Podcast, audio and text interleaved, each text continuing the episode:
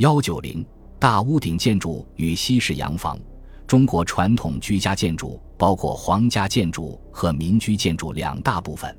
两者具有明显的等级差别。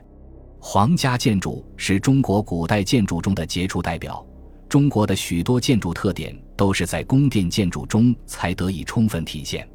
不过，这部分建筑从理论到法式都严守中国造园盖殿的传统风格，没有多少新变化。在民居方面，北京的四合院。西北高原的窑洞，南方的天井院落，西南少数民族的吊脚楼和土楼，北方草原的毡包等，都是中国传统民居的典型形态。这类民居在一些城市中受西方建筑风格的影响，无论在式样还是建筑材料上都有很大变化。然而，散落在广大乡间集镇以及偏远地区的县城、少数民族地区的民居建筑都无大的变化。西式房屋建筑作为西方文化的一种外在表现，体现着西方社会文明和城市近代化的程度。高楼大厦是它与低矮式建筑的明显区别，如厦门鼓浪屿的欧式建筑群、上海淮海路一带四坡顶法国文艺复兴式建筑、英租界里希腊式、意大利王宫式的花园洋房、汉口、哈尔滨、青岛等地方外国人修建的风格不一的壮壮外国洋房。形成了和中国千百年建筑传统迥然不同的风韵。西方近代住宅的优点是节约地皮，玻璃门窗通风与采光条件好，安装自来水与煤气管道，生活比较方便。而中国的城市民居一般都比较矮小，不太注意采光和通风。汉口日报一九零五年六月十日有一篇论卫生的文章，将中西住屋做了一番比较。中国路政不修，环会消隘；行其道则尘沙蔽空，入其室则黑暗世界。而西人洋楼高处，窗塔洞开，足以收纳空气，比之华民住屋，真有天堂地狱之分。中国房屋可以说都是庙宇式的。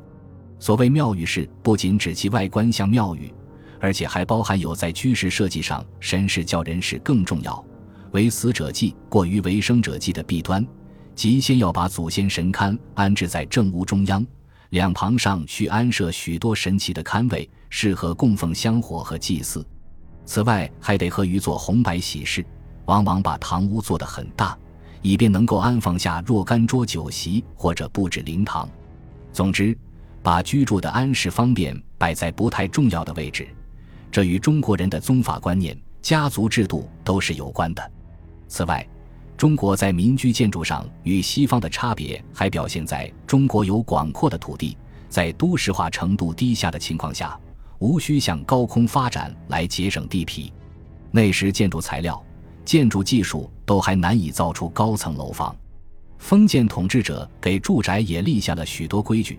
如紫禁城周围的民间住宅不准超过皇宫的高度，而且规定庶人屋舍不得过三间等等。可见，在居室建筑上也蕴含丰富的文化和社会内容。可以说，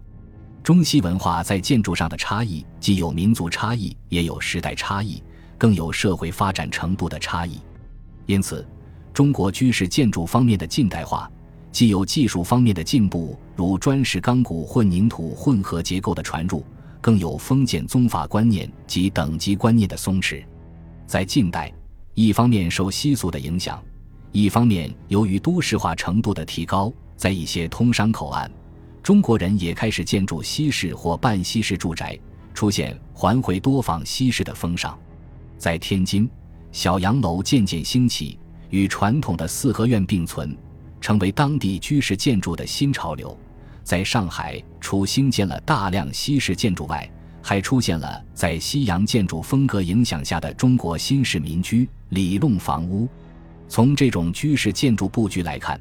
里弄房屋每个居住单位仍按中国传统的设计，主房居中，左右对称两个厢房，房前设置天井，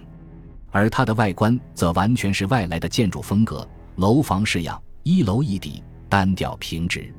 里弄是南京路一带沿街式房，受上海的影响，汉口、南京、福州、天津、青岛等地也相继在租界。码头、商业中心附近建成了里弄住房，与楼式建筑相适应、与西式建筑相配套的设施，如自来水等也被引进。中国城市居民饮水向来基于江河或井水，后来西桥将自来水引入中国，华人亦积极仿效。以广州为例，过去由于井泉不洁，且取水艰难，时于瘟疫与火灾。自1907年8月16日自来水正式开水使用，当月食水用户有600家，至年中达7500家。各户报装食水者，一洗从前藏纳购物之苦，更免传染疾病之余，并由公司组织模范消防队稳井持救，凌结于常识，深民称辩。西式居室建筑的引进，也带动了相关行业的发展。晚清时期，钢铁、水泥、机制砖瓦、玻璃陶瓷建筑五金都成了极有前途的行业。同时，注重建筑的装饰也是晚清公共建筑与民居的重要特点。晚清不少建筑是以砖雕、石刻、木装修、油漆饰面、水磨石、马赛克、石膏花饰、金属饰件等。为城市建筑增添了色彩，晚清民居也就是在这些方面一变而从新了。